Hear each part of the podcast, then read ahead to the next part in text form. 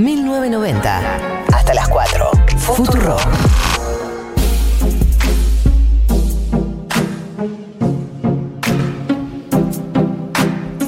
15 y 24 en la República Argentina. Entramos en los últimos 36 minutos de programa y como no podía faltar, porque la semana pasada no entró, porque somos un programa así muy intenso con mucho contenido, eh, era importante que en el día de la fecha María del Mar nos hable sobre el dilema incómodo que trajo hoy. Así que bienvenida María, eh, el aire es tuyo.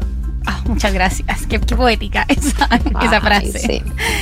Eh, bueno, yo quería empezar este dilema incómodo, primero porque es bastante obvio que en, en nuestra sociedad, o sea, es incómodo hablar de plata, ¿no? Hay toda una tradición de que, es- de que hay cierto pudor alrededor de hablar de plata.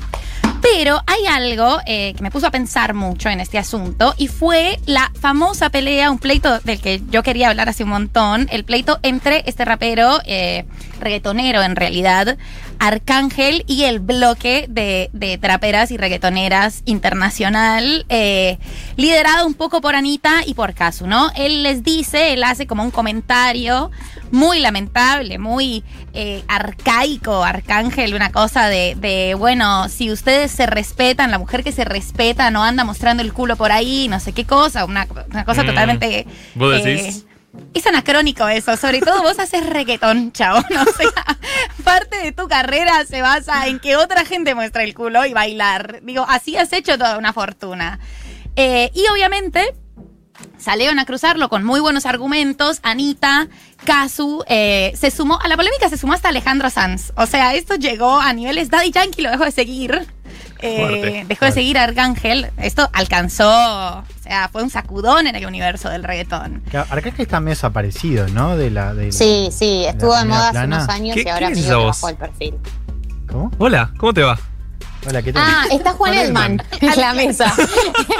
Ah, perdón, yo me, me metí a opinar Eh, con una duda no. genuina. Me surgió. es que sí, la gente tiene que saber que el día de hoy hay columna de Juan Elman que va a ser en unos minutos, pero él ya está en la mesa. Están todos en la mesa menos vos, se llama esto. Claro. Ay, es muy triste esa situación, Gali, te, te abrazo. Eh, y la cuestión es, claro, Arcángel está muy desaparecido, está como súper devaluado, era como un reggaetonero importante hace tiempo. Y ahí hay algo súper fantástico en lo que yo quería profundizar en esta columna y es, bueno, salieron obviamente Anita a decirle yo muestro mi culo cuando quiero, Casu le dijo una cosa fantástica que fue como la misoginia empieza cuando un hombre decide a quién se respeta y a quién no. Eh, Muy bien, la 1, esa story. esa, esa estuvo muy bien, la síntesis de caso perfecta. Pero la realidad material de ellas es que ellas ahora tienen mucha más plata que Arcángel. O sea, tanto Casu como Anita, como el bloque de reggaetoneras, es, son más importantes que él. Y lo que decía Casu era un poco una onda de, yo al chabón lo readmiraba porque el chabón es más viejo que yo y lleva haciendo reggaetón más tiempo. Y era como un poco mi ídolo. Y ahora ellas lo superan en creces y lo superan en ventas y lo superan en, en seguidores y en temas y en canciones. Y hay algo eh, muy fantástico sobre este enriquecimiento de ellas y en realidad este enriquecimiento material de ellas.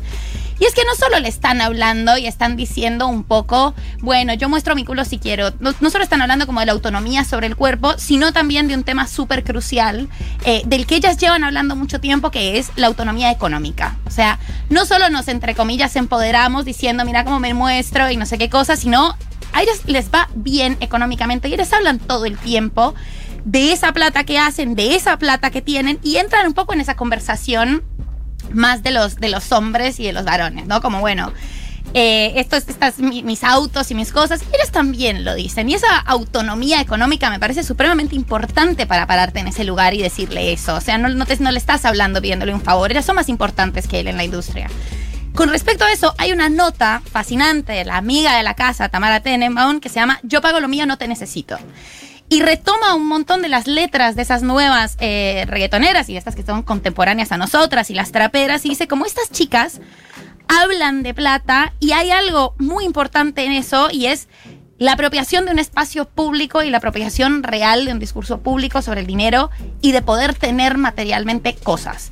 Y hay algo que nos pasa en general eh, a las personas, pero sobre todo a las mujeres, y es esa vergüenza de hablar de plata. Como esta cosa de, ay, bueno, no sé, eh, ¿cuánto querés de salario? Ay, no sé, yo lo hago gratis. Sí. Deja, yo te pago. Es ad honorem lo mío. es ad honorem, claro. Primero que tiene que ver un poco con el síndrome del impostor, eh, que yo no sé si eso es realmente un síndrome, pero yo lo siento súper real y súper genuino. O sea, no sé si está catalogado, pero yo lo siento, es real. Eh, y también tiene que ver con que a nosotras no se nos educó en una traducción de acumular y de poder hablar también de capital y de poder adquirir eh, capital. Entonces, creo que eh, lo que ellas lograron en ese pleito, el lugar desde el que se pararon, no es solo porque el discurso feminista esté como tan en boca de todo el mundo, sino también porque ellas son mucho más importantes que él, porque dan esta discusión y porque es muy importante para todas hablar de plata, eh, pedir plata, negociar plata, como entrar en educación financiera, o sea, son un montón de cosas que yo no pensaba hace 10 años y que ahora creo que son cruciales para el famoso eh, y odiado término de empoderamiento, pero la autonomía económica es fundamental. Sí, y no, y más, eh, yo creo que es una versión, por ahí una persona eh, eh, normal que no forma parte de ese rubro artístico, no está acostumbrada a hablar de plata de esa manera, ni a hacer la oda a la plata que hacen ellos.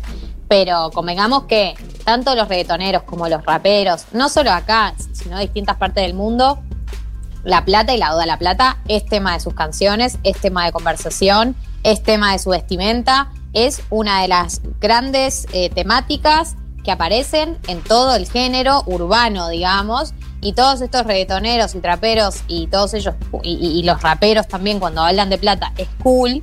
eh, y las minas es como que no, nunca componían desde ese lugar, siempre se componía desde un lugar más romántico, ¿no? No romántico de plata, solo romántico. Sí, aparte como si el hombre, la, su posición de deseo, ¿no? Como ellas me buscan a mí porque yo tengo plata. Como esa posición de vienen por mi plata, como hasta vanagloreándose de eso. Eh, es una posición horrible, ¿no? Si lo sacás de contexto reggaetón, rapero. A ella le gusta la gasolina, o sea, liter- literalmente. Y, pienso que está bien liberar para los hombres que las mujeres digan también, "Ve- vienen a mí por mi plata. O sea, yo iría también. yo quiero que me mantengan también. Claro, Claro. me quieren por mi plata, por mis autos. Yo voy Eh, yendo. Sí, DMs abiertos. sí. Eh, por lo menos para un primer acercamiento es interesante ver qué tiene propiedades tiene la otra persona. ver los bienes que tiene, que me los digan una A canción. ver, mostrame tu declaración jurada. No, pero bueno, también como justo lo que dice Juan, que las mujeres podamos ingresar eh, un poco a ese discurso público y a la posibilidad de tener plata, también libera un montón de- del estereotipo como de macho proveedor en esa, en esa secuencia, ¿no? Y hay un montón de hábitos que han ido cambiando al respecto. Qué sé yo, no sé, a mí me parece copado que no lo inviten, pero no es algo que, que me parezca condición sine qua non para salir hoy en día. Parece totalmente estúpido, eso es viejo. Si no te invita a la primera claro. cita, eh, ¿qué pasa? No, pero igual yo pienso que por fuera del mundo reggaetonero trapero, eh, la plata sigue siendo un recontra tabú. A nadie le gusta decir cuánto gana, a nadie le gusta decir cuánto le gustaría ganar. No hay una socialización de una información Claro. que muchos trabajadores y trabajadoras necesitamos como parámetro para nuestros propios trabajos. A veces es un esfuerzo enorme enterarte cuánto gana una persona en tu mismo rol en otra, en otra institución, en mi caso puede ser en otra radio pero esa socialización de información nos daría muchas herramientas a todos y a todas para negociar nuestros propios suel- sueldos, pero como para el resto de los mortales hablar de plata no es normal, hacer una oda al dinero no es normal, eh, de hecho es como, incluso está como mal visto, eh, te deja fuera de una conversación y de una información que es súper importante para la vida cotidiana. Pero por supuesto, o sea, hay que hablar de plata. Pero ¿no les pasa que hay amigues que dicen, che, conseguí un laburo, no sé qué, y la conversación de la plata siempre es incómoda, y tipo, ¿y cuándo te pagan? Te sentís un goma. Claro. Te sentís como. Te sientes un goma. Pero aparte yo hasta de un lado sociológico, económico, como, ¿cuánto están pagando? ¿Entendés? Como, Claro. Sí. Es no necesario. por vos, Esa- como claro, persona, sino pero- como ente económico. Sí, sí, y es como, como dice Galos, al fin y al cabo, al que mejor, al que más le conviene es al que paga sueldo. Claro, obvio.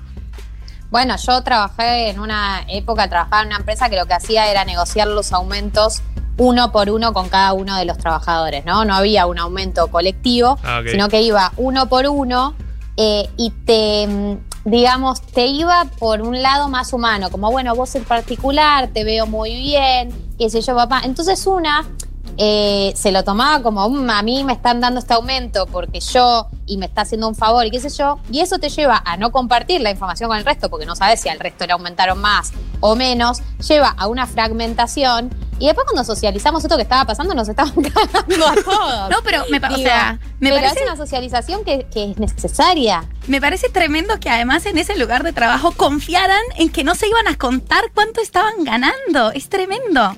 Es necesario que hablemos de plata. Creo que es necesario para las mujeres eh, un poco más apropiarnos de ese discurso, apropiarnos del patrimonio. Eso es eh, bastante de el poder real. Eh, así que hay que seguir el ejemplo de las chicas.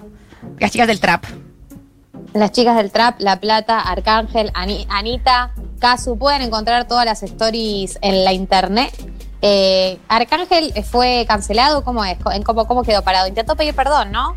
Sí, pidió perdón, llegó tarde, llegó tarde y llegó mal, como siempre. Eh, para mí es como de lo más diciente, Daddy Yankee lo dejó de seguir, como esto me parece, me parece un montón. No, ya quedó, quedó viejo. Nos enteramos de que además tenía denuncias por violencia de su ex esposa, como esto solo desató un tremendo y merecidísimo desprestigio para Arcángel, Eh, pero sí levantó mucho. Además, la alianza que tienen todas ellas, que también habla de esto, de la socialización que tienen el bloque de traperas y reggaetoneras. Bien, por traperas eh, argentinas o traperas internacionales unidas. Gracias María por tu dilema.